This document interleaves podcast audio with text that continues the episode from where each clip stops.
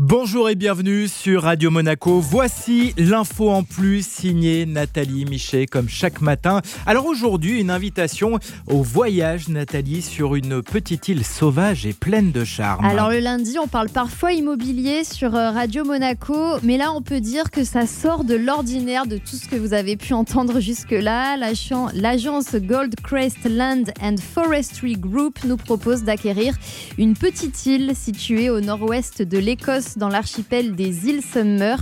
On parle d'un îlot sauvage de 9 hectares qui a été façonné par les vagues et par le vent.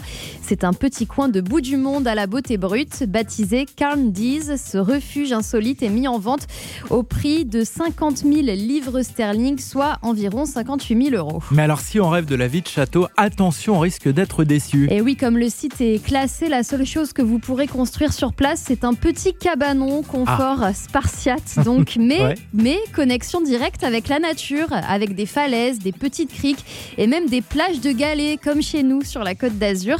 L'agence immobilière invite le futur acheteur à camper sur place et à pêcher pour se nourrir. Dans le garde-manger, on trouve du maquereau, du homard, du crabe ou encore des langoustines. Alors en guise de loisir, euh, outre bricoler dans votre cabanon et réciter de la poésie en regardant l'horizon, vous pourrez faire de la plongée, de la voile, du kayak et observer la faune sauvage L'archipel des îles Summer est certes peu fréquenté par les humains. En revanche, pour les dauphins, les marsouins, les requins pèlerins et les baleines, c'est vraiment the place to be. Merci beaucoup Nathalie.